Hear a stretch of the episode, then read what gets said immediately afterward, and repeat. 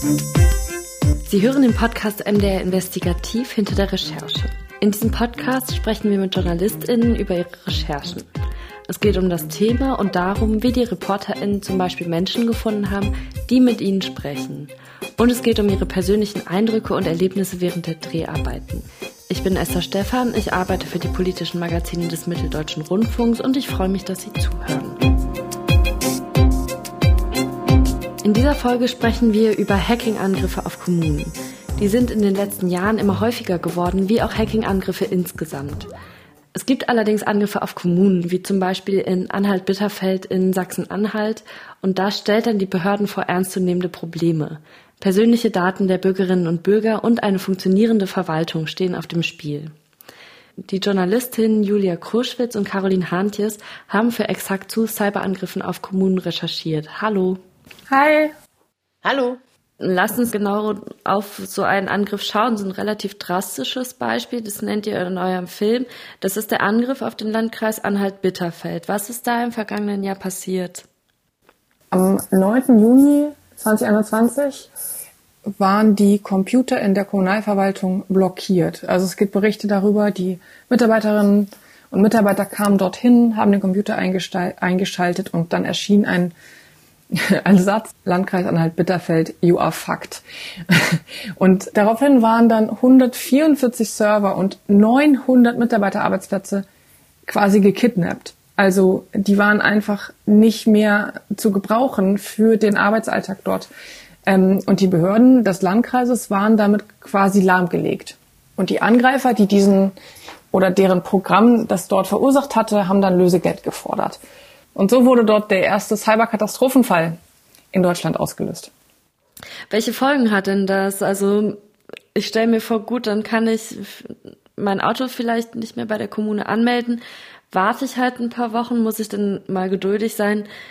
Klingt jetzt erstmal nicht so schlimm. Es hatte einmal Folgen, naja, also weil einfach quasi die alle Behörden arbeitsunfähig waren. Und das muss man sich dann mal vor Augen führen. Also es geht um das Sozialamt, das BAföG-Amt, das Jugendamt, die Wohngeldstelle, das Gesundheitsamt. Also die alle können nicht auf ihre Arbeitsgeräte zugreifen. Die mussten Zettel und Stift in die Hand nehmen und irgendwie versuchen, äh, mit der Situation zurechtzukommen. Aber wir wissen ja alle, wie wir heute arbeiten. Also auf unseren Computern ist ja ist das, womit wir arbeiten. Ähm, und in mancherlei Hinsicht äh, kann man, glaube ich, sagen, dass, dass viel Glück auch im Spiel war, dass nämlich gerade, ich nenne es mal der Zahltag der Ämter gewesen war, ähm, weil es dann nämlich fast drei Wochen gedauert hat, bis die Behörden sich wieder so weit aufgestellt hatten, dass sie regulär die Zahlungen leisten konnten. Wohngeld, Hartz IV, BAföG und ähnliches. Und wenn das jetzt nicht gelungen wäre, das muss man sich mal vorstellen, ist auch ein relativ armer Landkreis, aber auch unabhängig davon, das betrifft dann sehr viele Menschen und wird sehr schnell existenziell. So, also das war quasi das Szenario, das sich dort abgespielt hat. Ähm, das ist die eine Sache. Die Behörden waren blockiert, konnten ihre Arbeit nicht leisten. Und das andere ist, dass Daten erbeutet wurden und da eben auch sehr sensible Daten. Und wie sensibel diese Daten waren, hat man dann gesehen, weil die Erpresser versucht haben, damit äh, ihrer Lösegeldforderung Nachdruck zu verleihen. Da sind dann nämlich ähm, kurz vor Ablauf der Frist private Handynummern, Adressen, Kontoverbindungen von Abgeordneten des Kreistags im Internet erschienen. Und wie das sich auswirken kann, also das, äh, das kann man sich halt ausmalen, ne? aber es ist ja auch, also man weiß inzwischen, dass viele Kommunalpolitikerinnen und Kommunalpolitiker ja auch nicht ganz so ungefährlich leben. Also das hat dann im Zweifel sehr direkte Folgen für Leute, zumal das eben auch dann wieder nicht nur die Abgeordneten betrifft, sondern da sind ja auch, weiß ich nicht, Fördertabellen aus dem Schulamt oder ähnliches veröffentlicht worden, Auftragsvergaben für Bauvorhaben. Also da wird sehr viel, sehr schnell öffentlich und kann dann Nachwirkungen haben für alle. Das kann man gar nicht vorhersagen, welche, aber das ist, das ist auf jeden Fall ziemlich, ziemlich krass, würde ich sagen. Und ähm, was man noch dazu sagen muss, ist auch der finanzielle Schaden.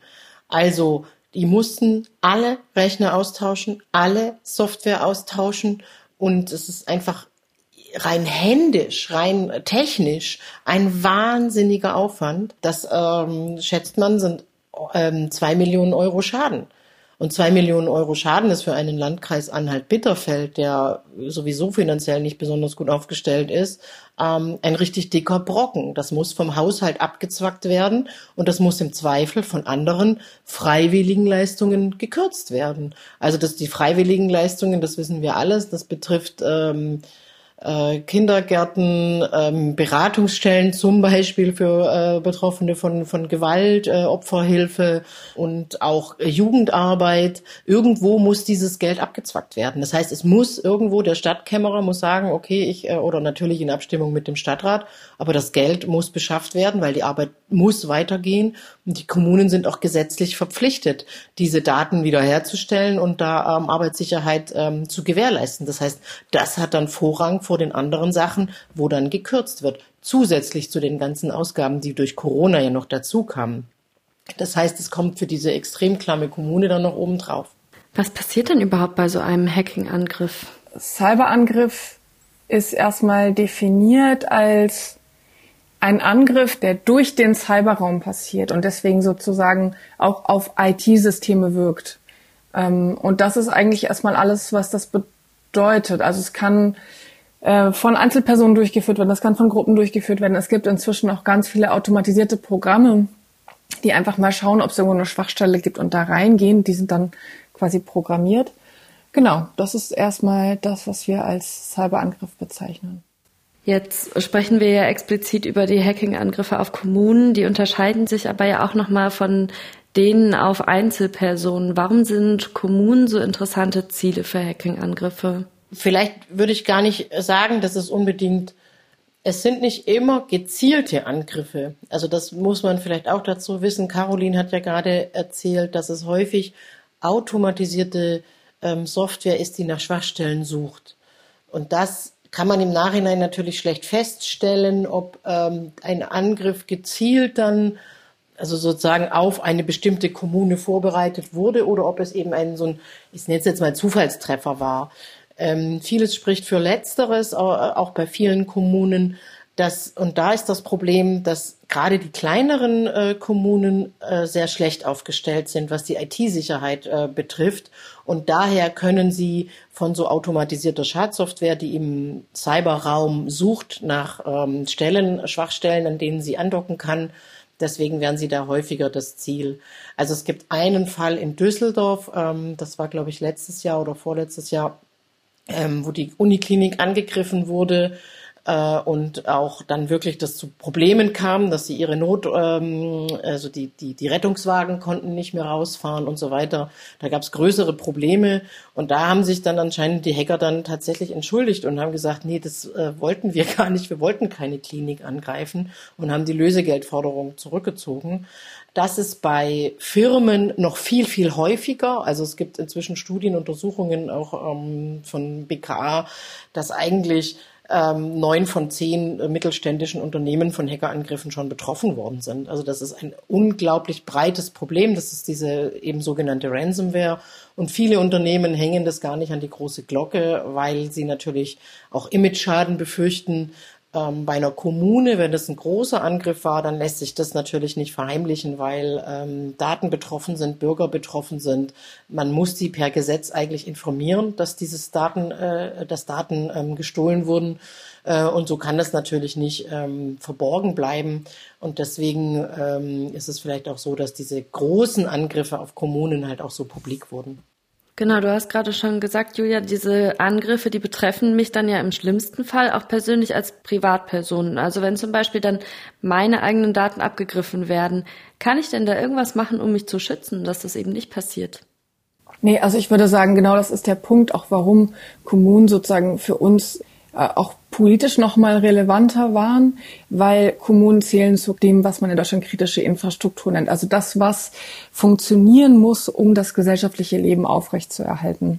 Es geht sogar bei den Angriffen auf Kommunen nicht nur um die sensiblen Daten. Das ist ein riesiger Punkt. Das ist total wichtig. Aber es geht auch um all die, äh, ich sag mal, Services oder Dienstleistungen, all das, was Kommunen machen. Und das ist ja total viel. Also es geht dabei um das Ausstellen von Pässen, es geht um das Ausstellen, äh, um das Auszahlen von Sozialleistungen, ähm, es geht auch um so ganz äh, äh, sensible Dinge wie die Arbeit vom Jugendamt oder ähnliches.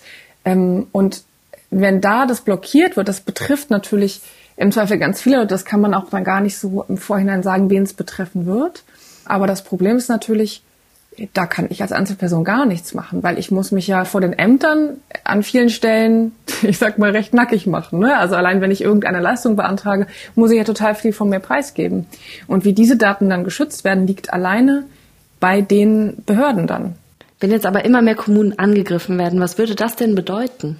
Vielleicht nochmal anders angefangen. Es ist ja so, dass äh, wir uns das vor dem Hintergrund des Ukraine-Krieges äh, gefragt haben. Also das kam in der Redaktionskonferenz auf, dass wir natürlich über dieses Thema äh, Ukraine-Krieg ist natürlich äh, seit dem Angriff präsent die ganze Zeit bei uns, das ist ja klar. Und die Frage, unter welchen Aspekten beleuchten wir das und was ist wichtig? Und da kam natürlich auch die Frage auf, was ist, sind die Cyberangriffe? Äh, alle reden darüber, wie ist das denn?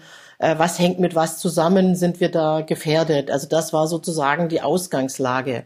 Und um das zu verstehen, mussten wir erstmal gucken, was ist denn in der Ukraine überhaupt passiert.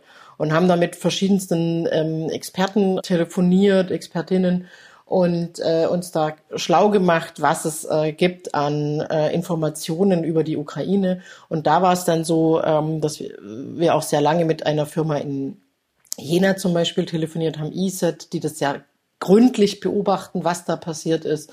Und da muss man halt sagen, das ist tatsächlich ein hybrider Krieg, äh, der dort passiert, auch schon vor dem Einmarsch ähm, quasi gezielt vorbereitet ist.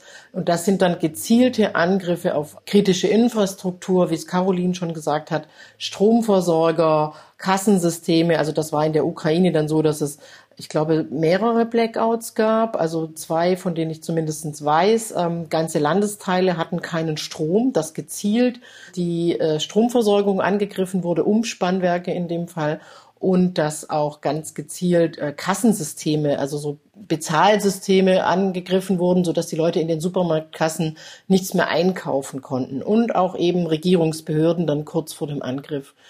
Und dieser Experte von der Firma ESET, der hat uns dann noch erzählt, dass das auch natürlich jederzeit in Deutschland passieren könnte. Da sind sie eigentlich auch andere ExpertInnen, mit denen wir telefoniert haben, sich sehr einig, dass sozusagen ein Stromausfall ähm, produziert wird, dass äh, bestimmte Bezahlsysteme nicht mehr funktionieren.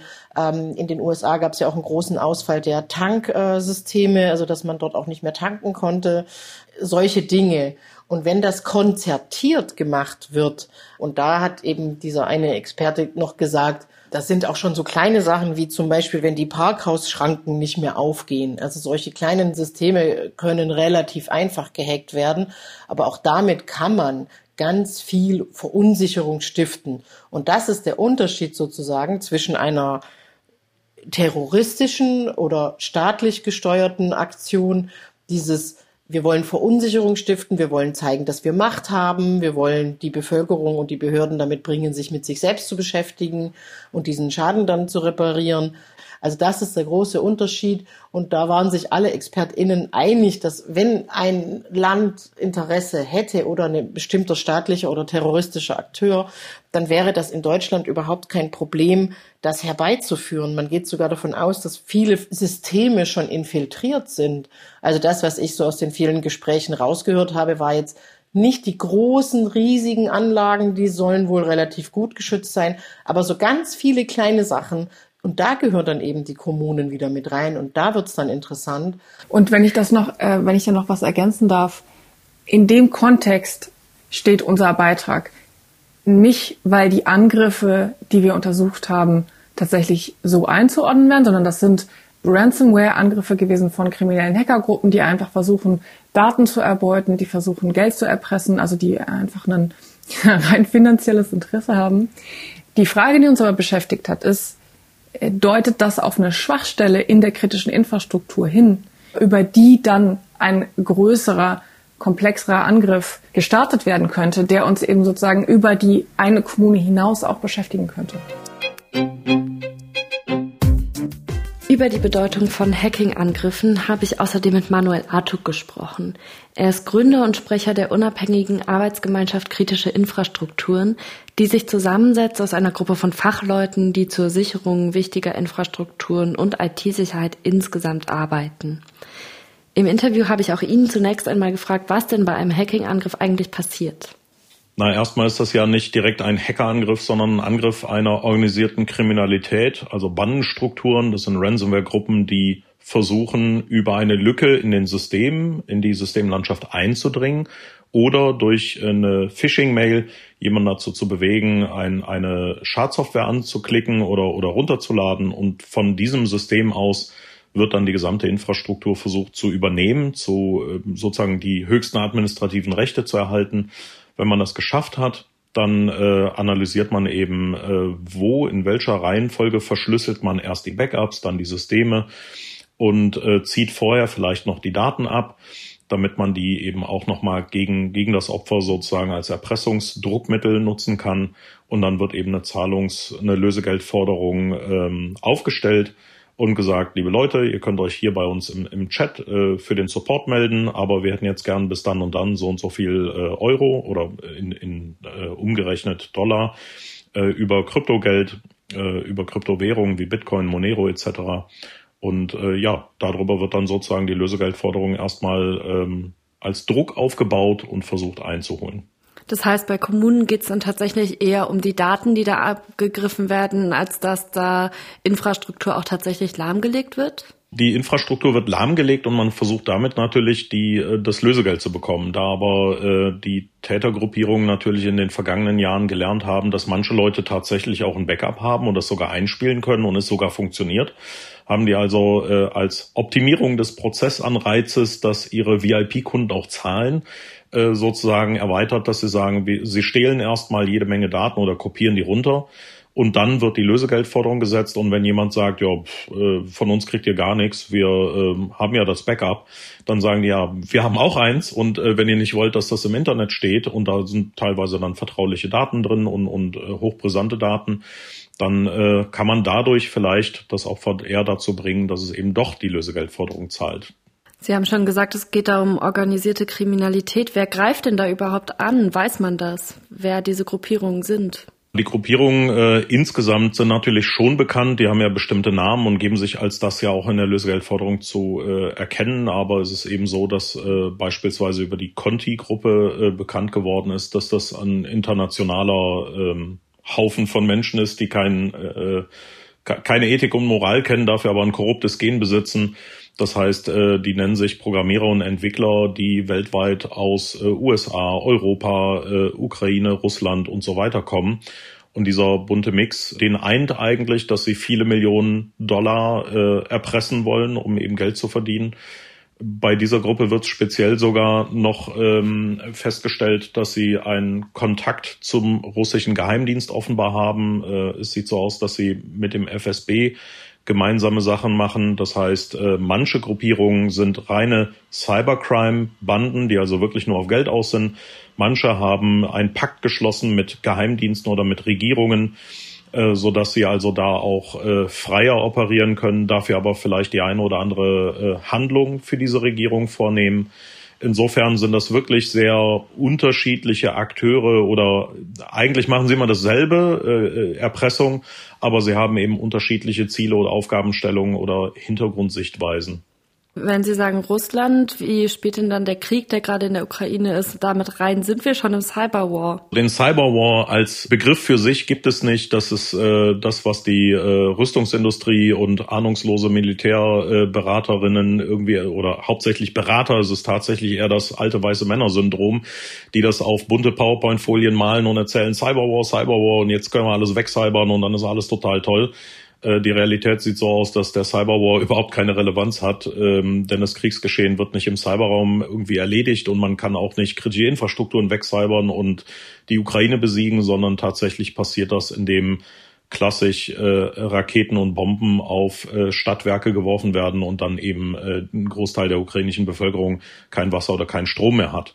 Wenn man allerdings das Ganze erweitert um den Hybrid Warfare, also den Mix, das heißt die den Cyberraum als Dimension mitnutzt, um einen Krieg zu unterstützen, dann kann man natürlich auch sagen, äh, das, das findet Einklang in dem Bereich, der Information Warfare genannt wird. Das heißt, Propaganda, die man vorher mit Flugblättern aus dem, aus dem Flieger geworfen hat, macht man jetzt über Online-Systeme, über äh, Social Media, über äh, Memes, die man verteilt, Videos, äh, Fake News und äh, Deepfakes teilweise. Und äh, das ist natürlich ein Teil, der genutzt wird. Wenn, wenn also jemand von Information Warfare redet, dann scheint er Ahnung zu haben.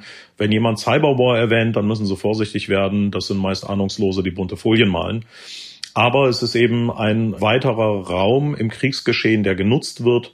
Und der wird natürlich auch äh, aus, aus diesen Aspekten zu eigenen Vorteilen genutzt, sei es aus der Ukraine, sei es aus äh, Putin und seinen Akteuren, die den Angriffskrieg leiten.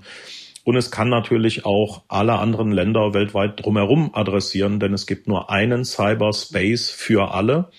Und da sitzen nun mal von Militär über äh, Geheimdienste und Nachrichtendienste bis hin zu kritische Infrastrukturen die genannten Kommunen oder Landkreise, ähm, aber auch eben die Zivilgesellschaft und Hackerkollektive wie Anonymous zum Beispiel drin. Und da kann natürlich jeder gegenüber jedem auftreten und agieren.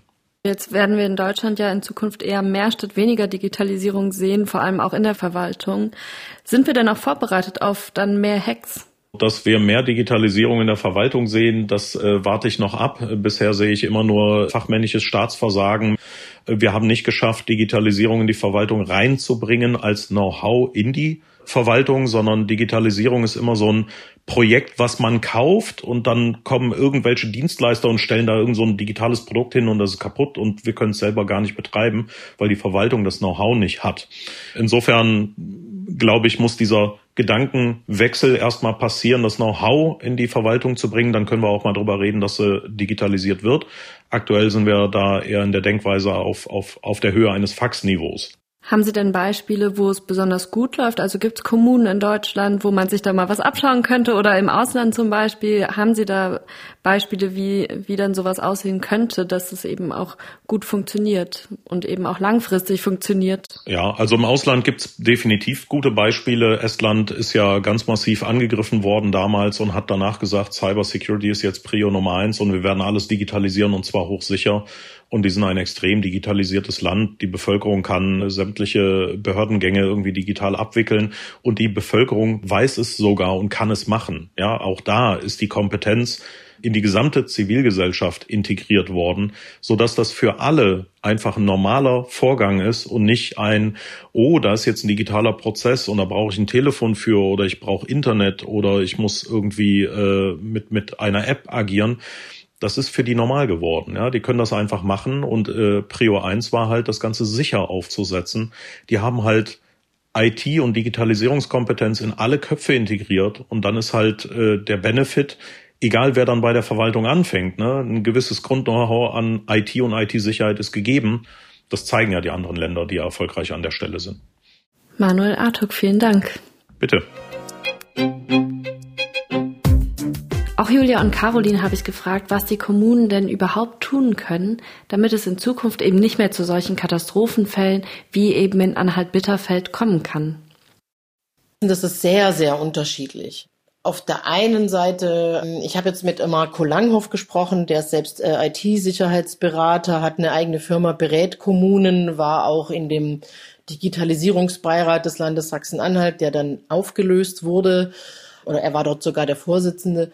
Seine Einschätzung ist, dass die Sensibilität in den Kommunen sehr stark gestiegen ist und nicht nur in den Kommunen, sondern auch in den Unternehmen, dass man sagt, hier, wir müssen jetzt einfach dieses Geld in die Hand nehmen. Wir müssen jetzt hier was tun. Das äh, kann uns passieren und das ist die absolute Oberkatastrophe, wenn das passiert.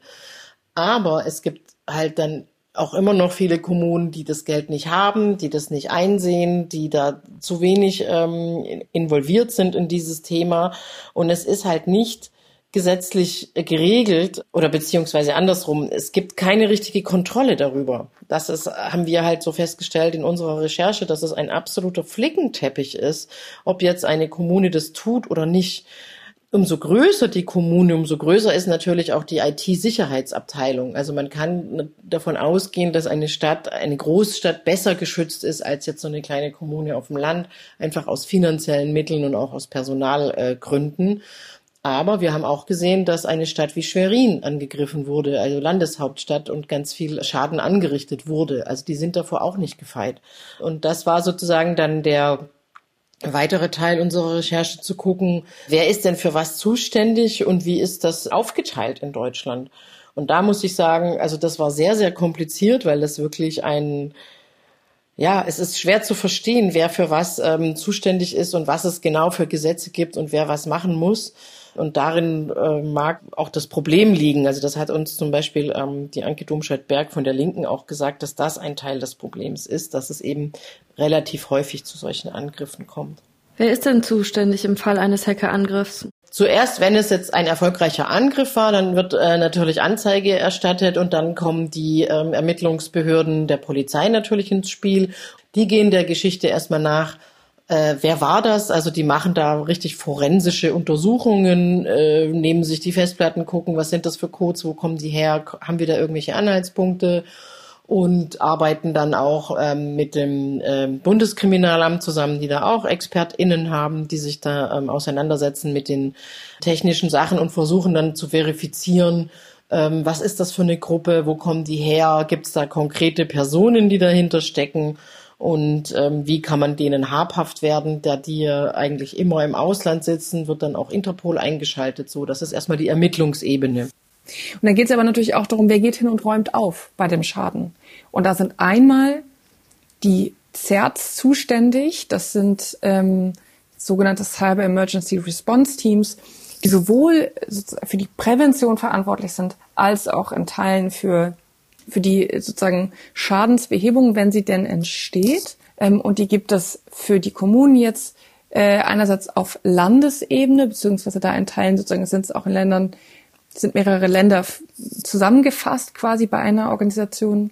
Und dann gibt es da auch nochmal Einheiten auf Bundesebene, die dann helfen kommen können. Und das war nach meiner Information in Bitterfeld auch der Fall.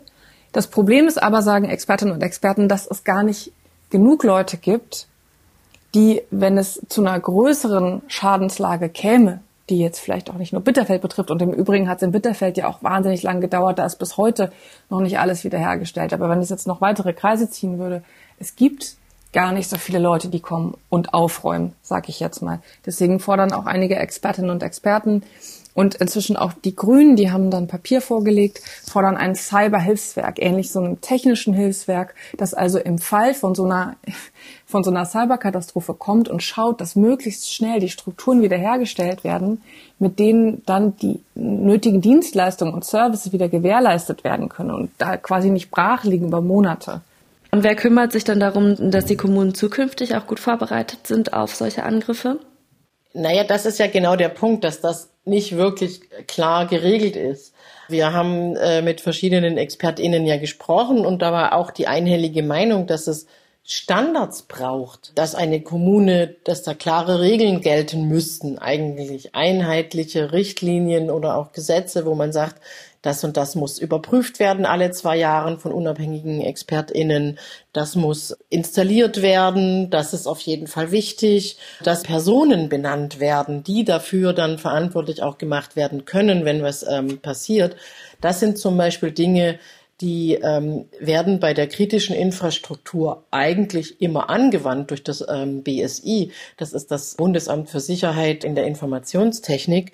Ähm, da gibt es ein sogenanntes BSI-Gesetz, das genau besagt, also die kritische Infrastruktur muss das und das und das tun in der ähm, Cybersicherheit, damit die gut geschützt sind. Und eigentlich fallen die Kommunen, ja wie Caroline erklärt hat, unter die kritische Infrastruktur, aber sie fallen wiederum nicht unter dieses BSI-Gesetz, weil die Kommunen ein Selbstbestimmungsrecht haben und äh, man da sagt, der Bund kann da nicht eingreifen in dieses Selbstbestimmungsrecht. Was ein bisschen seltsam ist, weil die Kommunen Bundesaufgaben erfüllen. Also die stellen ja zum Beispiel Bundesreisepässe äh, auf oder haben Bund Zugriff auf die Bundesdruckerei. Genau, und deswegen wäre es, ähm, das äh, meinen auch einige ExpertInnen, sehr wichtig, dass sie eben doch unter dieses BSI-Gesetz fallen und es einheitliche Standards gibt, äh, wie diese Kommunen ihre IT-Sicherheit äh, organisieren. Es gibt keine wirklich funktionierende Cybersicherheitsarchitektur, die die Kommunen mit einbezieht. Und das hat uns die Expertin für Cybersicherheit der Linkspartei, Anke Domscheit-Berg, so auch nochmal gesagt. Bitterfeld war, glaube ich, eine ähm, wichtige Warnung für alle anderen Kommunen, Außerdem ist es so, dass sehr viele Kommunen ja ähnliche Software benutzen, dass sie manchmal sogar den gleichen IT-Dienstleister teilen Und wenn da ähnliche Softwareprodukte verwendet werden, dann kann natürlich auch ein bestimmte, eine bestimmte Schadsoftware die gleichen Programme in unterschiedlichen Kommunen attackieren. Mit den Informationen, die Angreifende durch diesen Angriff bekommen, können sie noch mehr angreifen und da kann dann eine Art Flächenbrand entstehen in Deutschland. Also da ist wirklich eine Schwachstelle in der gesamten Sicherheitsarchitektur. Caroline, du hast eben schon gesagt, dass in Bitterfeld noch gar nicht wieder alles hergestellt ist. Das wäre jetzt auch meine letzte Frage gewesen. Ein gutes Jahr später, wie ist die Lage in Bitterfeld? Im März waren immer noch wieder nur ein Drittel der Verwaltungsflächen MIT-Netz integriert.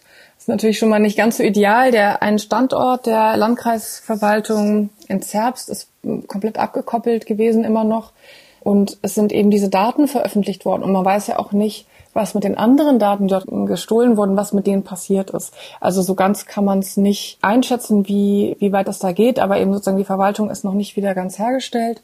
Ja, und die Kfz-Zulassungsstelle, da sind ähm, über 10.000 Anträge, die da noch liegen, die einfach nacheinander abgearbeitet werden müssen. Und das wurde ja auch im MDR berichtet. Was bedeutet das für Autohäuser? Was bedeutet das für HandwerkerInnen? die dringend auf die Fahrzeuge angewiesen sind, Taxiunternehmen. Ähm, das kann auch schon existenziell sein, wenn das Monate dauert, bis ein Auto ähm, angemeldet oder abgemeldet wird oder auch jeder weiß, der sagt äh, oder die sagt, ich möchte ein Auto verkaufen und das brauche ich vielleicht das Geld und das dauert dann Monate.